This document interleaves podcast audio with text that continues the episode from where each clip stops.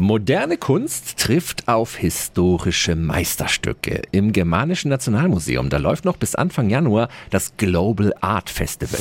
365 Dinge, die Sie in Franken erleben müssen. Über 70 moderne Kunstobjekte werden da gezeigt, zum Beispiel Klinkersteine als Erinnerung an das Quelle-Imperium.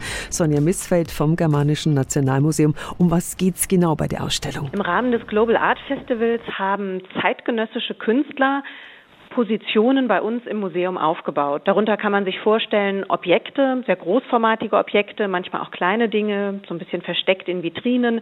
Es gibt aber auch Videos zu sehen und Klanginstallationen. Und die Kunstwerke, die sind im ganzen Haus verteilt, aber äh, suchen müssen wir die nicht, oder? An der Kasse liegt ein Plan, auf dem genau eingezeichnet ist, wo was zu finden ist, aber man kann sich auch im Rahmen einer Führung von Objekt zu Objekt leiten lassen. Öffentliche Führungen finden jeden Mittwoch um 18 Uhr und jeden Sonntag Sonntag um 11 Uhr statt. Einfach hinkommen und dann kann man sich einen Überblick verschaffen. Verschiedene Mitmach-Workshops und sogar eine virtuelle Führung für daheim runden das Programm ab.